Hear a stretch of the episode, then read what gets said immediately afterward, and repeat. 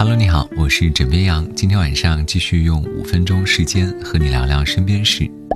各位，从复工到现在，你工作多长时间了？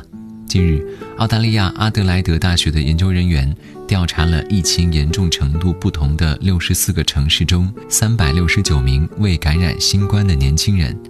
结果显示，与停止工作的人相比，在办公室工作的人呢，拥有更良好的心理和身体健康。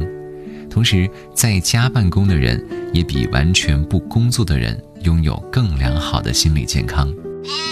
平常我们工作的时候呢，都讲究效率，但是运动这件事情同样也可以讲究效率。近日，意大利研究院通过一组对比试验，在开放期刊发表研究。快节奏音乐或有助于降低人的疲倦感，增强锻炼效果。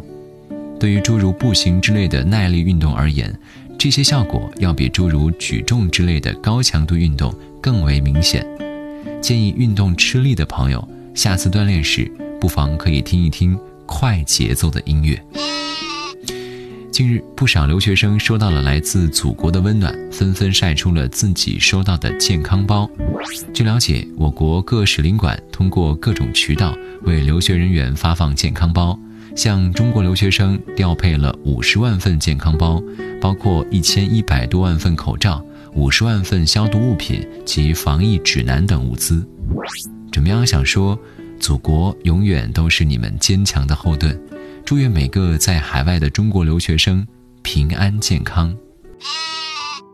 这几天个税成为了热度较高的话题之一，个税年度汇算开始了，有的人可以退税，有的人查询之后却需要补缴个税，那这该怎么办呢？答案就是六月三十号前要及时补缴税款。否则将会被加收每日万分之五的滞纳金。如果申请年度汇算，纳税人应该如实申报；如果未依法如实办理综合所得年度汇算的，可能会面临税务的行政处罚，并进入个人纳税信用档案。每天在家里待着，手机成了形影不离的朋友了。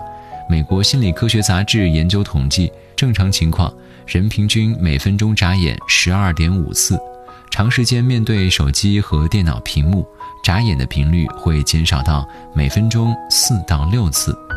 看屏幕时长时间保持一定焦距，会诱发视觉疲劳等问题，视物模糊、眼睛干涩、流泪等。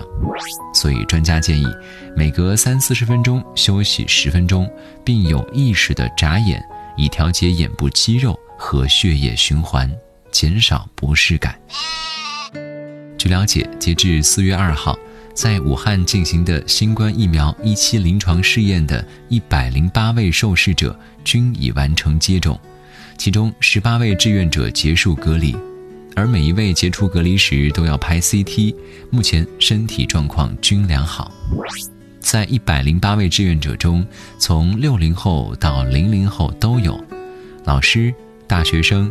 退伍军人、创业者、企业管理者，职业不一。据了解，志愿者还将配合研究团队完成为期六个月的随访和体检。医务人员给他们发放了新的健康手册，并叮嘱他们注意身体，不要感染其他的传染病，以免影响疫苗效果。向他们致敬。